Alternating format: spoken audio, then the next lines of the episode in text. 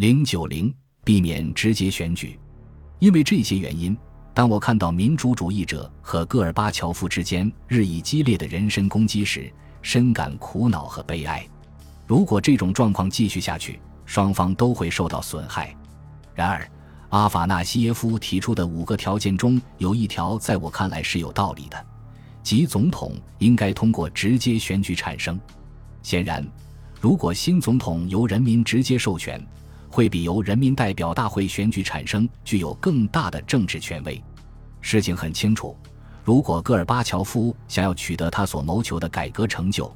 他将需要他所能够调动的所有权威。不过，提交人民代表大会的立法草案规定，最初由人民代表大会选举的总统任期为五年，以后总统通过普选产生。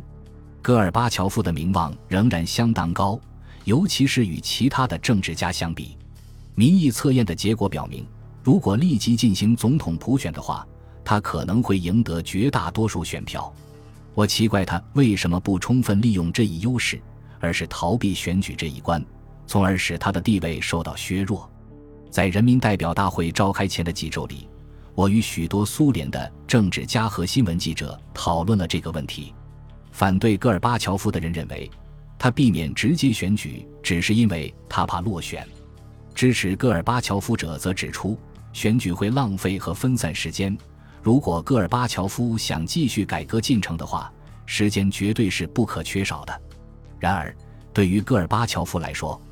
能够得到人民的支持，其好处是显而易见的。我觉得戈尔巴乔夫支持者的观点令人难以置信。当立法草案最后出版发行时，我开始明白为什么戈尔巴乔夫在一九九零年逃避竞选运动。根据立法草案的规定，总统选举由多数加盟共和国的多数票决定。这一规定显然是为了避免俄罗斯控制总统选举。如果只管票数而不管是否得到多数加盟共和国的支持，那么即使得不到任何其他加盟共和国的多数支持，俄罗斯也可以选举出一个总统来，非俄罗斯族的加盟共和国不会接受存在着这种可能性的宪法。对戈尔巴乔夫及他的政治顾问来说，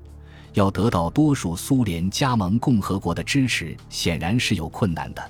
在十五个加盟共和国中，七个，包括三个波罗的海加盟共和国、三个外高加索加盟共和国以及摩尔多瓦，已经严重与苏联疏远。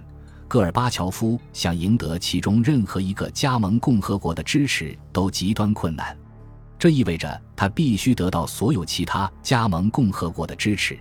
而这些加盟共和国则会趁机在自治的要求上加码，以此作为支持的加码。不论出于何种原因，戈尔巴乔夫选择了比较容易的方式，提议总统最初由人民代表大会选举产生。二月份，在最高苏维埃投票赞成建立总统制的鲍里斯·叶利钦此时宣布，他只支持民选的总统。人民代表大会召开前夕，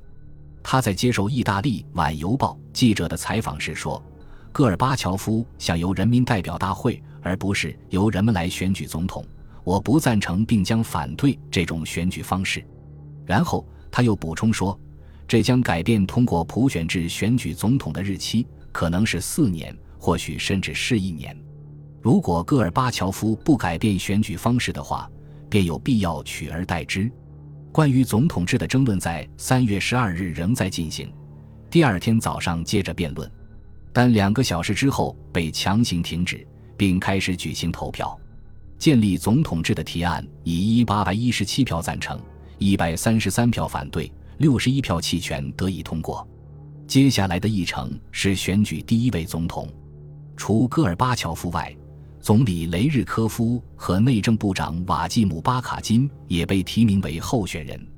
但由于他们两人都退出竞选，戈尔巴乔夫成为唯一的候选人。